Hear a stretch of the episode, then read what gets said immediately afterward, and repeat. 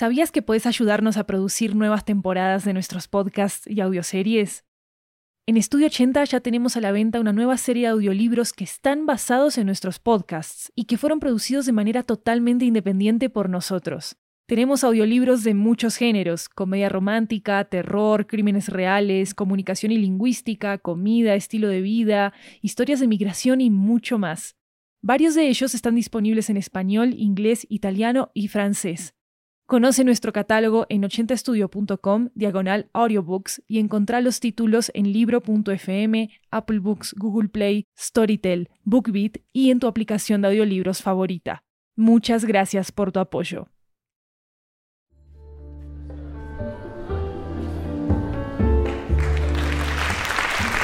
Hola, hola, hola, esto es 80 Cuentos, una antología de cuentos latinoamericanos en audio que recorre toda la región. Yo soy Maru Lombardo, la anfitriona de este programa, y la historia de hoy nos llega desde Tijuana, México. Es un relato sobre enfrentar el pasado que tanto condiciona nuestro presente, con un poco de ayuda inesperada, por supuesto. Acá va Babas, escrito por Adrián Zambrano.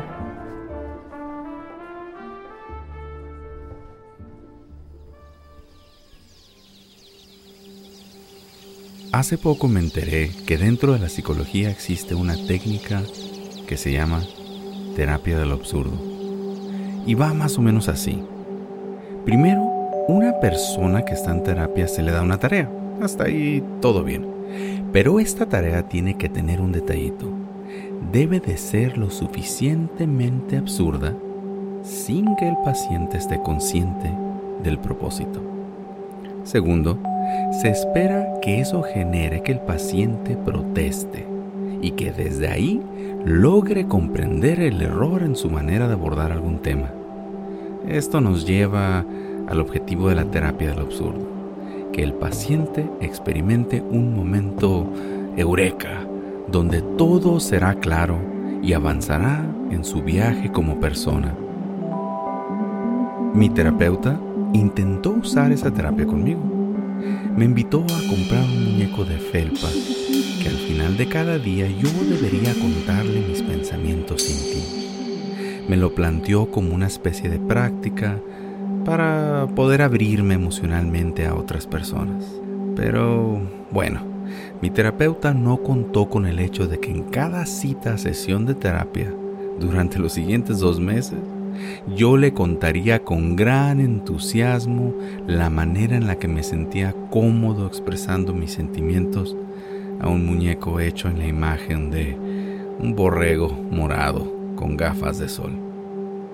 Sí, ese soy yo. Así que ella optó por cambiar los parámetros de las indicaciones. Hizo que el borreguito de peluche me acompañara en el carro durante mis quehaceres diarios. Lo llevaba al cine, a la iglesia, incluso dormía abrazándole. Seguí cada instrucción al pie de la letra. En mi cabeza y corazón yo avanzaba a grandes pasos en el sendero de la sanación emocional. Pero la terapeuta empezó a preocuparse. Como nunca protesté ante indicaciones cada vez más absurdas, decidió cambiar de enfoque. Me pidió adoptar un gato. Hablar con un compañero peludo de carne y hueso sí que tendría que ser diferente. Su razonamiento era sencillo. Ella apostaba a que seguramente regresaría a los pocos días a explicarle pues que le había ganado cariño al animal y que de ahí me haría entender que de igual manera podría forjar relaciones afectivas con otras personas. Yo crecí dentro de una familia donde no había mascotas. Entonces apenas me dijo lo de adoptar al gato, ni se me pasaba por la cabeza qué hacer con él. Pero, en el espíritu de la salud mental, miré algunos videos en línea sobre sus cuidados, encontré una asociación de adopción, firmé una serie de documentos sin leer las letras pequeñas y una tarde de verano recibí para mi cuidado una gata de dos años. Su pelaje era tan negro que se le había bautizado con el nombre de Sombra. La pauta de nuestra relación se marcó la primera noche en casa. Abrí los ojos en la madrugada. El animal estaba acostado sobre mi pecho y tenía todo totalmente humedecido y pegajoso. La gata salivaba de tal manera que chorros corrían desde su pequeña boca y manchaban mi camisa. Cuando la levanté con las dos manos para quitármela encima, gritó como si estuviera poseída por algún demonio. Salió huyendo de la recámara tumbando una lámpara, destruyó la sala. Imaginen mi sorpresa al mirar a la gata sentada entre pedazos de vidrio y porcelana, rascándose furiosamente hasta el punto que se sacaba sangre. Traté de calmarle hablándole con tonos cálidos y diciéndole que todo estaría bien. En los próximos días visité tres veterinarios la salivación y el autolesionarse cada que trataba de tocarla, pues seguramente era síntoma de algún bicho, e, e, Era lo más lógico para mí. Después de revisiones y exámenes llegaron a la misma determinación que se me hacía difícil de aceptar. La gata sufría de un desorden marcado de ansiedad y había poca probabilidad de que se pudiera hacer algo fuera de darle calmantes para que mejorara su situación emocional. Los siguientes días se convirtieron en una tortura. Cuando lograba dormir, me despertaba con saliva cubriendo mi cabello y mi pijama. Mantener a la gata fuera del cuarto para poder descansar resultaba imposible por el maullar y rasguñar de la gata en la puerta de mi recámara. Si intentaba encerrarla en alguna otra habitación, maullaba y maullaba y maullaba como si la estuvieran matando. Pasaron los días y el odio y desprecio creció en mí. Me quedaba más tarde en el trabajo para evitar ver al animal. Inventaba excusas para estar fuera de casa. Mi hogar había sido invadido por una bola de pelo negro que babeaba. Orinaba sobre los sillones y rompía cualquier cosa frágil en su camino. Cierta noche, antes de caer dormido, pensaba en cómo mi terapeuta estaba fuera de la ciudad y cómo ese hecho me había robado la oportunidad de quejarme con ella de toda esta situación. En algún momento el sueño me venció y desperté por la mañana después de un largo sueño reparador. Esa mañana no encontré manchas de saliva en mi ropa o en las cobijas. Noté la falta de maullidos constantes Busqué sombra por toda la casa. No la encontraba. Seguí buscando y fue entonces cuando miré la ventana abierta. Sentí mi estómago caer a mis pies al pensar que sería demandado por la Asociación de Animales por esa negligencia. Era lo único que me faltaba. Problemas legales gracias al estúpido animal. ¿Cómo se le había ocurrido escaparse? Salí en su búsqueda gritando como imbécil. ¡Sombra! ¡Sombra! ¡Sombra! ¡Sombra! Recorría las entrecalles, me asomaban los patios y los techos de mis vecinos, de todo. Fue tan intensa mi búsqueda que incluso alguien llamó a la policía. Eso lo sé porque fui amonestado por una unidad de patrulleros, por lo que ellos llamaron mi actividad sospechosa. Y se me recomendó regresar a casa antes de ocurrir algún otro malentendido que terminaría con mi detención. Regresé a casa molesto.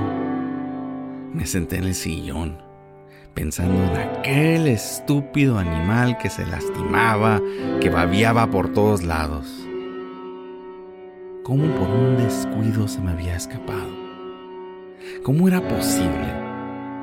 ¿Cómo era que un animal enfermo de ansiedad, quien yo mismo había rescatado una vida triste en jaulas, una gata gorda que esperó dos años para ser adoptado, se haya largado? ¿Y por qué? Por una ventana abierta a su primera oportunidad. ¿Qué no entendía el animal que yo le ofrecía amor y, y un hogar? ¿Qué no entendía que yo... yo era una buena persona? ¿Acaso no notó mi paciencia ante sus necesidades? ¿No pudo apreciar mi valor como ser humano? ¿Qué pasó por su mente gatuna? Este humano no me sirve. Me escaparé y buscaré uno mejor. Algo sí habrá pensado. Entonces, ante mi gran sorpresa comencé a llorar. Lloré por el abandono de un gato estúpido, un animal que orinaba sobre mis muebles, un gato que no podía soportar el ser tocado por un ser humano, una víctima de maltrato, un animal triste y despreciable. Un animal que me miró y dijo, me merezco algo mejor que este estúpido humano. Por mi mente aterrizó la comprensión que aquel gato vio en mí lo mismo que vio mi padre cuando nací, lo que miró una madre ausente, lo que habían observado mis parejas sentimentales, y lo que impulsó a mi esposa a salir huyendo de madrugada al otro lado del mundo con un hijo que ya no recuerda la cara de su padre. Sombra había visto aquello que todas las personas que me habían abandonado vieron. Se percató de esa parte que está mal en mí, la que nadie puede querer, la que dice que no puedo ni debo ser amado por nadie Caí en una espiral de pensamientos oscuros. Los años de dolor y resentimiento que habían sido reprimidos me golpearon como olas del mar. Necesitaba desaparecer, dejar de existir, de ser. ¿Alguna vez han sentido tanto dolor y culpa que solo deseas no existir? Se volvía difícil respirar. De pronto me miraba a mí mismo por, por fuera de mi cuerpo como un testigo silencioso en una pesadilla de la cual no se puede despertar. Mis temores son arrancados del subconsciente y expuestos a la luz del día despierto. Mis propios pensamientos retumban con la extraña realidad del momento. Así se siente perder la razón. Así se vuelve uno loco Así se pierden las personas. Así te vas a morir, loco y solo. Morirás solo y nadie, nunca, jamás te podrá amar.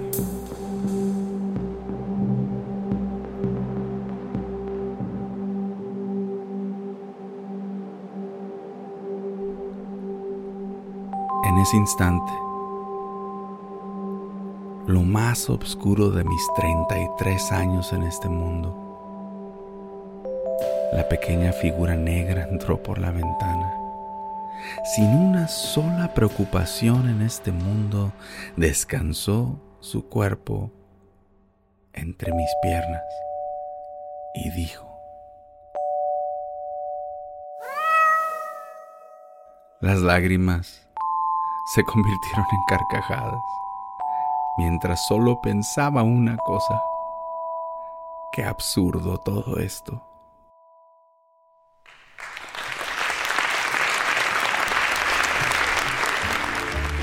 Si les gustó este episodio, déjenos una reseña en Spotify y en Apple Podcast para que podamos llegar a muchas más personas. 80 Cuentos es un show único que le da espacio a voces creativas de toda la región latinoamericana y regar la voz sobre él nos ayuda a que más creadores puedan encontrarnos y participar con nosotros. Así que por favor háganlo, compartan este episodio en sus redes sociales y no olviden también seguirnos en arroba 80 podcasts con ese al final. Recuerden también que hay una versión en inglés de esta historia en este mismo podcast, se llama Drools. Este episodio fue ideado, escrito y relatado por Adrián Zambrano. Adrián es productor y guionista del audiodrama de terror cósmico mexicano Valle de Cielo Gris, una historia de amor, venganza y prejuicios, o sea, aquellas cosas a las que más miedo le tenemos. Valle de Cielo Gris ha sido ganador del Latin Podcast Award México 2019 y 2020 y ha sido seleccionado por el Google Podcast Creator Program para la cohorte 2020-2021. Pueden escucharlo en sus plataformas preferidas de podcast. La música y el diseño sonoro de este episodio son de Jeremías Juárez. Pueden consultar transcripciones de nuestras historias en 80estudio.com diagonal 80-cuentos. Yo soy Maru Lombardo y esto es 80 Cuentos. Nos escuchamos pronto.